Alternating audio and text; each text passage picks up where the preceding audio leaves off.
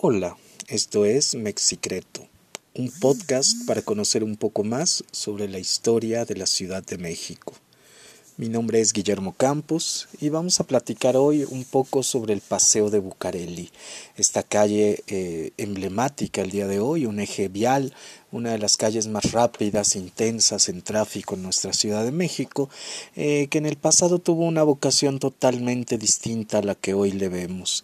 Vamos a conocer un poco sobre su historia, su construcción y para qué había sido hecho este paseo justamente.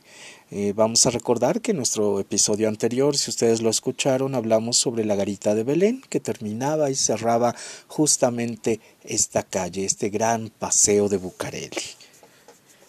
Bien claro queda el nombre de este paseo, pues fue hecho por el jefe de gobierno, el virrey don Antonio María de Bucareli y Ursúa, y en efecto se estrenó el día 8 de diciembre del año 1775.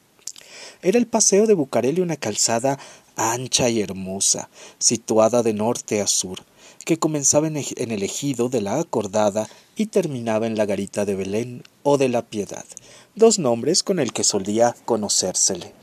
La situación de este paseo le hacía más cómodo que el del paseo de la Reforma, porque en este, que corre de oriente a poniente, los paseantes son molestados por el sol que les hiere en los ojos al salir, y más todavía en su caso, hasta ya cerca del obscurecer, en esta latitud en que los crepúsculos, principalmente el vespertino, son cortísimos.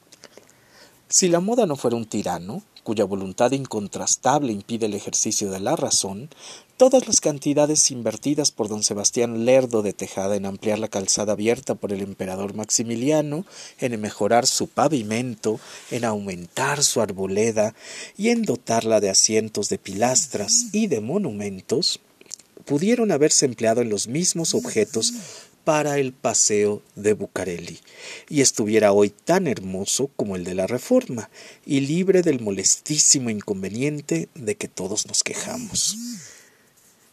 En un principio, una sola fuente tuvo este paseo en el centro de una hermosa plazoleta circular en la mitad de su longitud. En el medio de la fuente había una pirámide de dieciséis varas de alto, rematada con las armas de la ciudad. Al virrey don Bernardo de Galvez le pareció pequeña y fea el águila, que remataba estas armas, y dijo al regidor decano don José Ángel Aguirre que le recomendaba el que se quitara y pusiera otra más proporcionada y de mejor vista, bajo la precisa condición de que costeara a él, porque quería tener en parte la distracción del paseo. Para obsequiar la voluntad del virrey se mandaron a hacer varios modelos, pero a la ciudad no pareció conveniente que el virrey hiciera el gasto, y el 9 de mayo de 1786 se acordó por su cuenta hacerlo. Rodeaban la fuente dieciséis postes con cadenas, a la entrada y salida del paseo. Había en cada una seis columnitas aisladas de cosa de dos varas de alto por media de diámetro, de una sola piedra labrada su fuste a semejanza de las salomónicas, sin serlo, y en su capitel talladas cuatro cabezas de leones. Las de la entrada tenían de la una a la otra cadenas de fierro. Poco duraron estas cadenas. El regidor decano, don Antonio Méndez Prieto, mandó al maestro Castera que las quitara de allí y las pusiera en las columnas de la salida de este paseo y entrada del de Asanza. Cuatro hileras de árboles formaban el paseo, compuestas de 154 fresnos, 297 álamos y 425 sauces, y en total un 1164 árboles. Estas cuatro hileras de árboles formaban dos calzadas laterales para los pedestres y una central ancha, destinada a coches y jinetes. Después de realizada la independencia y de establecida la República hacia el año de 1828, se recibió en este paseo la primera transformación. Quitóse de la fuente antigua la pirámide que sustentaba las armas de la ciudad y en su lugar se puso una manera de, una manera de templete con columnas de bóveda que tenía debajo del águila nacional y arriba una estatua de la libertad. Se le hizo también una fuente nueva a su entrada, en el sitio que actualmente eh, está eh, la glorieta del caballito y que en algún momento ocupó la estatua de Carlos IV. Esta fuente fue dedicada a don Guadalupe Victoria y se le llamaba Fuente de la Victoria, pero el público desfiguró el nombre con la dicción del artículo diciendo de la victoria, denominación vaga. No pocos preguntaban a cuál victoria se había dedicado. Se puso también, eh, al entrar a la glorieta principal, en el término de las dos calzadas y en uno y otro lado, cuatro columnas áticas con la figura de un joven talladas de medio relieve y tamaño natural en su fachada de frente, sustentando en la cabeza una canasta de flores unos y de frutas otros. Desatendiendo al paseo de Bucareli por el ayuntamiento, y aún puede decirse que abandonados, no frecuentado ya por el público, que acudía al nuevo Paseo de la Reforma se estimaba como inútil, no siéndolo en verdad, y comenzó a ser objeto de la codicia de algunos particulares, hasta que el ayuntamiento en Cabildo, celebrado el 14 de julio de 1882, entre otras proposiciones que contenía un dictamen presentado sobre este asunto por el síndico, acordó la segunda, en la cual se cedía a los ciudadanos Agustín del Río y Cástulo Centeno, para sí y para las personas que formaran la compañía que iban a organizar, las fajas de terreno situadas al oriente y poniente del Paseo de Bucareli pertenecientes a la ciudad, desde los bordes superiores de las zanjas que limitan los predios colindantes del paseo, para que edifiquen en ellas y quede convertida la calzada en una avenida que tenga la anchura de la calle de Rosales, que hoy es el eje de Guerrero. Cumpliendo esta concesión al pie de la letra, había resultado el inconveniente de que los dueños de las casas construidas en las inmediaciones del Paseo de Bucareli, casi a orilla de las zanjas, quedaban sin salida, siendo deber de la eh, ciudad proporcionárselas. El Ministerio de Gobernación, al aprobar el regalo hecho por el ayuntamiento, le modificó en 24 de octubre del mismo año, concediendo a los dueños de aquellas casas un paso de ocho metros de anchura en todo su frente, o el derecho de adelantar su fachada hasta alinearla con los edificios que los concesionarios construirían. En estos términos, modificada la donación en Cabildo, Em, eh, vamos a ver que eh, el día 26 de marzo el presidente del ayuntamiento, acompañado del síndico primero y de la Comisión de Obras Públicas, eh, llegaron a estas fajas de terreno, señalando el síndico aquellas que no deberían de ocuparse.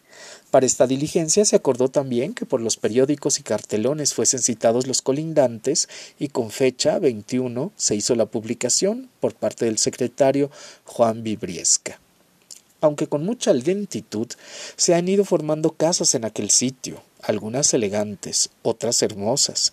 La calle, aunque ancha, no corresponde a las necesidades de las poblaciones modernas.